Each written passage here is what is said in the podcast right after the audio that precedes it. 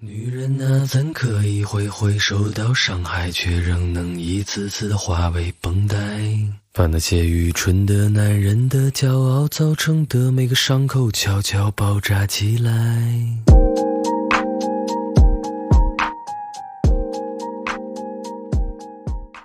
Hello，Hello，大家好，今天陈老师和我又要当情感博主了。我们其实是写了很多 episode 的那个 outline，但是把那一些 episode 又推到了后面。我们提到前面讲的永远都是关于情感的，就很奇怪。但是就先这样吧，我觉得大家也挺喜欢听我们讲点这种情感类方面的内容的。一方面是情感比较畅销，然后另外一方面的话，也是因为我们每周的 bandwidth 有限嘛。其实我是希望能够每周都能做一期很好的节目的，但是生活。不过在这期情感节目做完之后，我们下一期应该会讲一些别的。但当中要是有什么特别好的点子蹦出来，我们也不会拦着。关于情感类的特别好的点子吗？假如有的话，谁知道呢？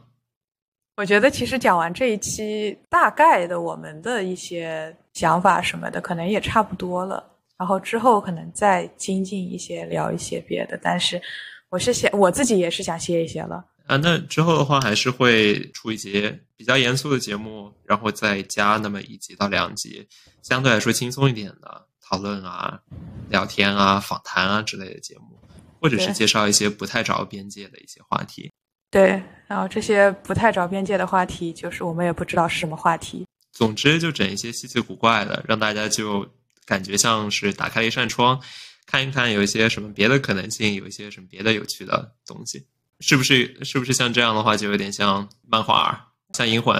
会有会有主线剧情，然后除此之外的话，会有非常稀奇古怪支线剧情。对的，我我是很喜欢看它的支线剧情的，就是那种日常，因为它的主线剧情就是我觉得有一点严肃，在大部分情况下啊，我看这种动漫番啊，这种。电视剧什么的，很多时候是想稍微放松一下。那我们就可以做到又有严肃的，又有番外的这种内容，然后看大家想想听什么听什么。无论如何的话，我们都希望给大家准备一些有意思的对话。啊，刚才我突然就想到了以前墙上就会贴的“团结、紧张、严肃、活泼”。啊，所注意哦，注意，出菜。有一些严肃，然后很多活泼。我要是整天让我板这个脸，我也我也坚持不下去。你说到严肃活泼，我就想到你跟我爸妈视频的那一次，就是我爸特别严肃，然后我妈在旁边很活泼。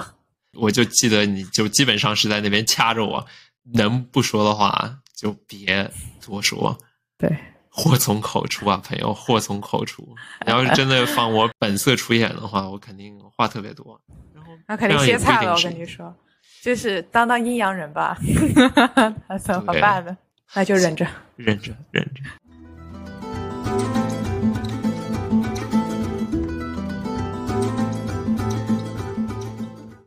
那我们今天第一个主题是：伴侣可以满足自己所有的需求吗？或者更加具体的来讲，我们是不是应该期望我们的伴侣永远能够满足自己所有的需求？我觉得不能，而且不用希望。比如说，你和我，你是我认识的所有异性里最能给我 emotional support 的人，但我非常非常需要这个 emotional support，所以就是这是我们两个人在一起的一个原因。但是我对于年长的男性又是有一些期待的，就是我是比较喜欢年长男性的。那你就比我大那么两三岁，我就就是这个事情是。没有办法改变的，你没有办法把自己做旧，或者你没有办法说，哎，我今天吃了什么或者喝了什么，我突然就老了十岁，那这个事情是不可能的。那在这一部分，你就没有办法满足我的需求了。是啊，对于我来说的话，我也只能做自己，我没有办法又是现在的自己，又可以是比如说比现在老十岁的自己。我也不希望我人生的十年就一下子消失了，就因为能够满足你的一个 fantasy，你的一个需求。在感情的初期阶段，你会觉得，哎，我干什么事情都要拉着对方，最好巴不得把别人给别在自个儿裤腰带上。但是很快就会觉得，就是双方的对方的需求都是不一样的。你很多时候我要故意满足对方的需求的话，是可是会给自己非常大的压力的。在短时间内，或者说是在热恋的时候，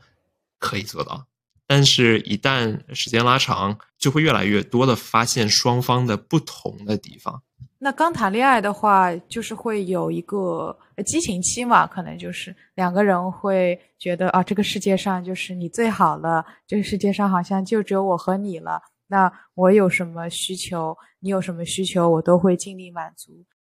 如果我知道你为了满足我的需求而做了打引号。一些比较大的牺牲，那我自己其实也会觉得压力很大。我也会想说，那我是不是需要 pay back？我是不是也需要做一些打引号牺牲来满足你的一些需求？那这样的话，就相当于大家互相欠来欠去，而且这种相互欠都不是可以量化的，是一种你很难名状的一种一种欠着。可能对于两个人关系或者之后的相处啊，压力会比较大，或者就是感觉自己欠了对方一屁股债，然后就整天想着怎么还债。你说我是不是要多做一点这个，多做一点那个？那这样的相处其实是挺累的。而且另外一点，我想到的是，两个人最早在一块儿的时候，或者说在最早相爱的时候，实际上总有某一个点。会觉得对方就是自己的那个梦中情人，或者说对方就是一个非常完美的，或者很少找有缺点的这样的一个目标。但是待的时间越久，越会觉得对方实际上的样子跟自己想象当中样子是有区别的。然后你会想要想办法要 reconcile，然后对方又不可能跟你的兴趣爱好啊、各种各样的生活习惯啊都完全一样。在这种情况下，你就会觉得，实际上对方是没有办法满足自己所有的需求。那我还有一个问题要问你，莎拉，在这种情况下，两个人会需要要磨合，那这种情况不算是磨合吗？我觉得磨合是一种过程，它不是一个结果。磨合是两个人发现了，我们两个人就是有这些那些不同。然后这些不同可能影响到我们之后的要不要进展这这段关系了。然后我们两个想说，嗯，那可能我做出一点点让步，你做出一点点让步，或者不是让步，或者就是一些改变，然后看一下我们那两个人能不能相对比较同步一点。我觉得这个是磨合，磨合是一种过程，不是一个结果。磨合的话，更多的像是。两个人刚开始在一块儿的时候，肯定有一段时间会有一种连体的那种感觉，就是做什么事情都想跟对方在一起，因为自己很好奇对方是什么样子。但是随着你那段时间两个人在一起时间非常的多，不可避免带来的副作用就是你知道了很多你本身不应该，或者说不是不应该，没有办法知道的事情。别人的生活习惯，你在跟一个人进入亲密关系之前，假如只是跟他每周见一次面，约一次会，你永远可以以最好的状态去表现自己。说白了，就是连屁都不敢放一个的话，这这你是看到了一一种理想状态下的对方，对方也是以把自己装扮成理想状态下的自己来见你。在热恋期，两个人的边界感实际上是非常非常弱的。但是随着时间的增长，实际上是双方在慢慢的 decouple，但是不是完全分开，而是互相的试探，找到一个正确的边界感，就是我有我的边界，我的边界结束的地方就是你开始的地方，但是要很明确的，就是在每件事情上、每个方面上要明确对方跟自己的边界在哪里。在有了这种比较清晰的边界感之后，实际上就是知道了在哪些地方。伴侣能够满足自己的需求，而在哪些地方伴侣不需要满足自己的需求，自己也可以从别的方面来获取这些情感上的需求。或者，与其说不需要，有的时候就是不能够满足到自己所有的需求。好，那我们讲第二个讨论点是我们对伴侣的期待是什么呢？我觉得我对于伴侣的期待，从我。初恋的时候到现在就一直没有什么变化，我也只希望有一个有一个很优秀的伴侣，但我优秀的标准可能变化挺大的。你呢？我觉得其实每个人都想要一个优秀的伴侣吧，就是都想说和自己在一起的这个人是至少是在社会交往的意义上比较优秀、比较成功的一个人。在我问你具比较具体的怎么个优秀法之前，我先说说我对伴侣的期待，其实也和你差不多，就是总体我觉得人还是慕强的嘛。我也希望我的伴侣是一个比较优秀的人。我在比较青春期的时候，我对我伴侣的期待是像哥哥一样，或者说像一个爸爸一样，可以全方位照顾我的一个人。但我现在的话会有一些改变，那我还是希望这个人可能稍微年长我一点。呃，因为我之前也说过，我就是比较喜欢年纪大一点的，但是。我更希望是说和这个人可以合作，像伙伴，而不是说这个人总是要给我撑伞，而是我们可以一起穿雨披。我的择偶标准一直没有什么特别大的变化，我一直想要一个姐姐，但不是说有那么一个姐姐能来照顾我，而是因为相对于姐姐的另外一个名词“妹妹”。更多的 connotation 就是觉得是一个需要被照顾的对象，但是作为一个姐姐的话，我一直就就说是一个 strong and independent woman，她本身能够作为一个独立的人，很好的过日子，然后在这个基础上，我们可以互相照顾，互相促进，共同进步。那我觉得我现在其实还挺符合你的期待的。那像之前的话，在大学的时候，我更像一个妹妹，就是我也希望你是作为一个哥哥全方面照顾我的。那现在的话，更像我们两个人一起穿雨披的一个状态。那现在我感觉，至少在我小的时候，男女的话，一般来说是一个比较强势的男方跟一个长得比较漂亮、郎才女貌那种关系，但是。尤其是最近这些年，我感觉大家会 switch to 一个比较平衡的关系模式，会大家会更加喜欢姐姐。你觉得为什么会有这样的一个现象？我觉得这个有一方面跟时代也有关系，就是我们这一代人，我觉得在感情上面总体而言还是比我们的上一代对于感情的形式啊，还有关于两个伴侣之间的硬实力吧。打引号硬实力，他们这个的接受度可能会更高一些，所以觉得说不一定一定要遵照之前的男主外女主内的一个想法。那还有的话，我是觉得说现在这种 strong and independent woman 的这种比较独立自主、强大的女性形象，在社交媒体上也很多，也让大家看到了或者能欣赏到。姐姐这种形象，其实是一个很好的伴侣，就不一定一定要说我作为一个男的全方位的要照顾到你。从男性的角度，从我的角度上来讲，有这么几个方面，其中一个是姐姐相比妹妹来说有更加清晰的自我概念，而且她的情感成熟度也更高，不需要单方面的去迁就对方。他能够知道自己想要什么，我觉得这是一个非常重要的事情。因为很多时候，就是双方实际上都在一个成长的阶段，很多时候你都不一定能够清楚的知道自己想要什么，或者就算你知道自己想要什么，你也不能，你也不一定想要负这个责任去帮对方决定对方想要什么，那对方只能自己去探索自己想要什么。但在这种情况下，姐姐能够知道自己想要什么，这件事情可以让对方少很多的焦虑。你这个想法其实还挺自立的，你懂我这个意思吗？为什么？就是好像说，哎，有有一个人在那边，自己知道自己要什么，自己可以照顾好自己啊，那我就可以少操心很多事情啦。对啊，因为你首先在关系当中要照顾好自己，你才能够去照顾，你才能够让对方感觉好嘛。假如有有一方永远是感情当中的弱势者，他一一直需要你去 input energy。那实际上，像这样的一个情感黑洞，在吸在吸走了你很多的精力之后，你自己就剩了，你自己就只剩很少的精力来来让自己变好。那这样的话，对方一直依赖着你，你又没有足够精力让自己变好的话，那这我觉得不是一个非常好的一个感情状态。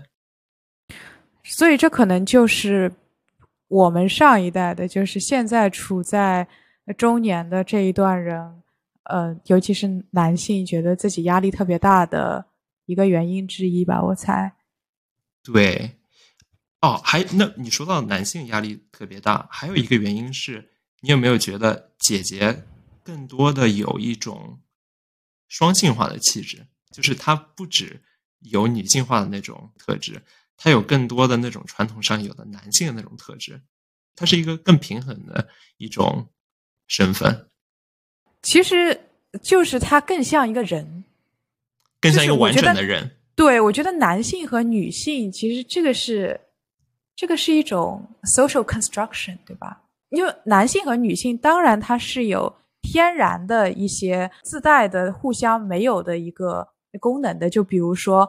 绝大多数女性可能就是没有男性力气大。那比如说，男性也不能生孩子，因为他没有子宫，对吧？他不能排卵，对吧？那但是在社会交往的这个情况下，男性和女性的区别其实没有生理上的这么大，所以我就是说，他更像一个人。对，因为小的时候，尤其是我不知道为什么，我感觉小朋友或者是在小学的时候，经常会在课本或者说。老师也会教你，就是男朋友的呃男男小朋友得是那种男子汉，你摔倒了不能哭，然后女生摔倒了就觉得你哭很正常，男生摔倒了就觉得你要要是哭觉得疼觉得哭要哭的话就会觉得他是娘娘腔，没有必要吧？我就觉得，假如一个人对疼痛的忍耐感比较强，这跟性别有什么关系呢？或者说，假如一个人有领导力，这跟性别有什么关系呢？只是因为传统上，因为比较复杂的一些社会原因，更多的领导人到目前为止，在绝大多数的社会里是男性，不代表这个特质是一个男性特质。那果断跟能够数理化比较好，这也不是一个 inherently 男性的特质。而另外一方面，善解人意、有爱心、温柔，这也不需要跟性别固化在一块儿。在这种情况下，姐姐可以又有那种传统的女性的那种性格跟特质，又有男性的那种特质，就相对来说更加平衡。回到我们最最早说的，在关系当中的压力那一方面，能够更多的担待两方面的责任。那在这种情况下，对于关系当中另外一方来说，他也可以不用被固化为一定要完成传统上男性需要做的那些事情，他也可以跟伴侣更好的分担整个家庭需要的责任。那作为一个完整的人，举个例子，就传统女性可能要嗯比较体谅呃我的老公啊，我男朋友啊，那我可能那。姐姐可能就是通过对自己的未来规划比较有清晰的认知，来减轻对对方的伴侣的压力，从而通过这种方式来体谅对方，是有这种感觉吗？我觉得有，而且是打开了更多的、解锁了更多的可能性。假如传统上来讲的话，是一方主外，一方主内。你假如双方都能够。呃，比较有这种双性化的特质的话，它解锁了更多的可能性，就是能够双方不是百分之一百的负责一方面的事情，而是双方各分担一部分，甚至把与呃传统的性别的脚本倒挂。就比比方讲，假如我跟你可以我来处理家庭的事情，而你来处理事业跟发展的事情。对，就是。说你可以有更多的选择，而不是说你一定要这样去做。假如双方都知道自己要什么的话，他们更有可能产生平等的、直白的对话，来让双方都来产生一个双方都能够认同的对未来的规划，并且双方都能够去实施，而不是一个人帮两个人拿主意。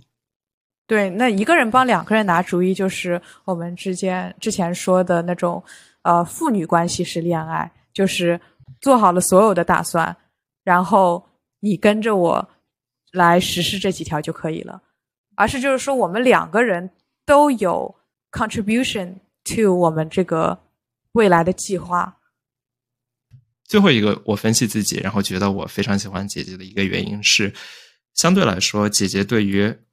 爱情或者对于关系，她抱的期望更加的合理。她当然觉觉得就是感情是一件好的事情，但她不会觉得感情是一件非有不可，或者是能够解决自己生活当中所有的问题的一件事情。它不是一个万灵药。我能看到的很多的现象是。呃，假如恋爱经历不丰富的话，恋爱脑又比较重的呃姐妹们会觉得感情是非常重要的，而且会给感情一个非常不符合实际的高的期望，这对于感情本身不健康，对于对方来说也是一个非常大的心理负担。对，这个是在其实第一期我们当野生情感博主的时候就有提到的。像感情啊、谈恋爱这些事情，就永远都不可能是个雪中送炭的事情。那它肯定是一个锦上添花的事情。就说在我自己处在一个比较好的状态的时候，我才能更好的和对方相处，和对方发展一段比较正常的感情。而这种成熟度，我感觉很多也是要通过经历来得到呢。所以说我对于姐姐的这种。期望我喜欢姐姐这件事情，跟你喜欢哥哥，并不是因为我们希望有一个人来照顾我们，而是我们真的就是希望有一些人在已经经历了很多的呃一经历了一些感情跟一些人生的经历之后，成为了一个更加成熟的人。我们能够在自己作为一个成熟人，也能找到跟自己旗鼓相当的对手来谈一段恋爱。而且另外一方面，我发觉我们的感情经历里，年纪小的时候，我可以接受接受更多的栽树，而不是直接想着去乘凉，因为那个时候毕竟大家都踩，没有不能够觉得就是已经有一片有一棵啊比较高大的树能够帮我遮风挡雨。现在的话，我感觉我耐心没有那个时候那么强，我会更多的会。与其找潜力股，而是更多的找去认识就本身就比较成熟的人作为朋友，跟发展社交关系。我感觉我的耐心变少了。但我要说一句，我要这说这句话，我觉得我要顶锅盖跑。就是，嗯，到了我们这个年纪，可能就是大学毕业，然后工作了几年，其实你这个树也很难栽了。因为它已经长成，很多时候就是它已经长成那样了，你很难再去在一段关系里面再去呃比较大的改变一个人。比如说，如果你十几岁谈恋爱，那个时候可能三观啊，还有一些各种想法都还没有特别发展成熟，那那个时候我觉得改变是相对比较简单一些的。但现在就是两个可能二十多岁、三十多岁的人谈恋爱。可能真的要一开始两个人就比较契合，各种观念上就是一些特别基础的东西比较契合。嗯，你如果你一开始这些东西没有特别契合，你之后再要去试图改变，其实是蛮难的。确实，到这个年纪有变化，比年纪轻的时候有变化的概率要要小很多。没想到我才啊二十七岁，我已经。被你归类成老狗了，没有办法学新 trick 的那种老狗了。那没有，我只是就是 in general 讲一讲。OK，你看有些人就是又有自己的这种 insecurity 出现了。那我对于年纪没有什么 insecurity，而且我觉得就是作为哥哥，至少对于我来讲，哥哥跟姐姐跟年龄没有关系。有些人年龄可以很大。但他心里可以很幼稚，对，哥哥和姐姐其实是我们说的哥哥和姐姐，其实是一种心理年龄。那我们接下来要讲的第三个话题就是距离感，因为大家都知道你和我现在是处于异地的状态，这个距离而且是横跨美国东西两岸的。是啊，我觉得距离感像我们之前讲的，就是双方得有比较清晰清晰的边界感，而不是 physically 或者是 mentally 融为一体。在我像我们这样异地的情况下是比较好实现的，因为我们相见的次数不多，所以说每次见互相的时候都会想办法让自己是一个比较好的状态。而在我们之后，呃，假如我们 moving，。或者说不是 moving move together 的时候，我们也可以保持这样一个距离感。我们到时候要保持这样一种距离感的方式，可能跟绝大多数的情侣不太一样。大家有可能更多的是在日常生活当中有一个清晰的边界感，但我们会做的事情是，就算我们住到了同样一个城市，我们可能也不会住在一栋房子里。对，就依然还是一种物理隔离。对于我来说，最早这个不 make sense 的原因是，我觉得，哎，我们俩都要在一块儿了，为什么到最后我们俩不能物理上在一起？你是不是对于我还有什么迟疑，或者说觉得我有什么问题，才会导致我们两个不能够无时无刻在一块儿？我最早是这样想的，因为觉得这非常的反传统。那你那个时候为什么觉得这样可以 work 呢？对，因为这个事情是我提的，然后你一开始其实非常反对，而且你觉得就是在怀疑我们两个人的这段关系能不能再往下进一步。但是我是觉得说，如果两个人真的搬到了一起，每一天都在一起，其实这种日常的柴米油盐的事情是很能消磨两个人的感情的，而且。嗯，我和你住在一起了以后，那我觉得说可能会有一种安全感，而这种安全感的滋生会让我逐渐，比如说放弃对自己身材的管理呀，比如对于你的出现，我不会说有那种小的惊喜感或者开心感，而是我就习以为常。你啊，你就住在这里啊，这有什么的？就可能对于双方的吸引力也会。有所减少，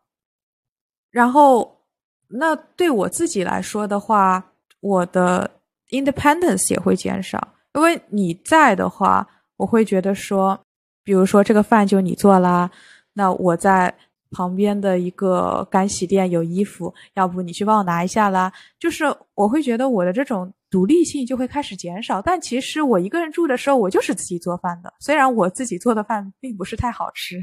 因为我真的是一个做饭苦手，那比如说我这个衣服干洗的衣服，我就是自己去拿的，这个一点问题也没有。但是，我跟你住在一起了以后，我觉得我的这种独立性就会减少，我会慢慢变得非常的依赖你，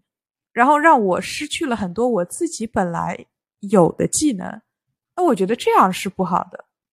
对你对我都不好。那我有一点好奇，就是你后来又是怎么想通，觉得说，呃，这个办法是比较合理的？我们是，呃，就算搬到一个城市，还是分开住，但是是属于我可以随时去找你的那种分开住。最早我第一个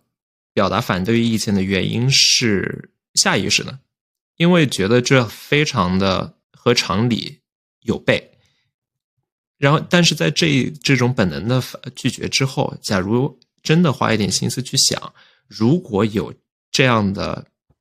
financial resource，如果有这样的条件去考虑这种不住在一起，因为对于很多人来说，房租是一个非常大的因素。假如两个人住在一块儿的话，可以省一些房租。但假如我们考不考虑这一层的经济条件，而是有这样的一个选项。那在这种情况下，我觉得是有道理的，因为双方假如一直住在一直住在一块儿的话，就会像你讲的，会失去自己的那种 edge。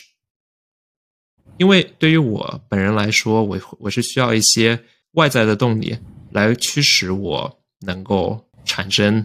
内动力来提升自己的。假如我跟你住在一块儿的话，我本身是一个非常喜呃喜欢让别人开心的人，就是大家都是很容易懒惰的嘛。假如别人能够做这件事情的话，我就不用做这件事情，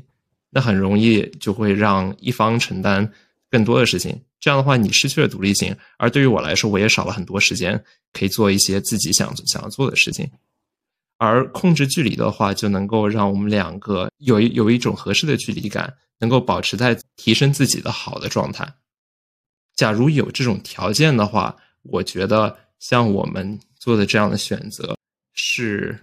可以去考虑的，而不是说因为它跟传统上的不一样，所以说它肯定是不对的。所以，其实我们两个人的关系的一个目标是做到亲密又独立。难道这不是所有的关系应该达成的目标吗？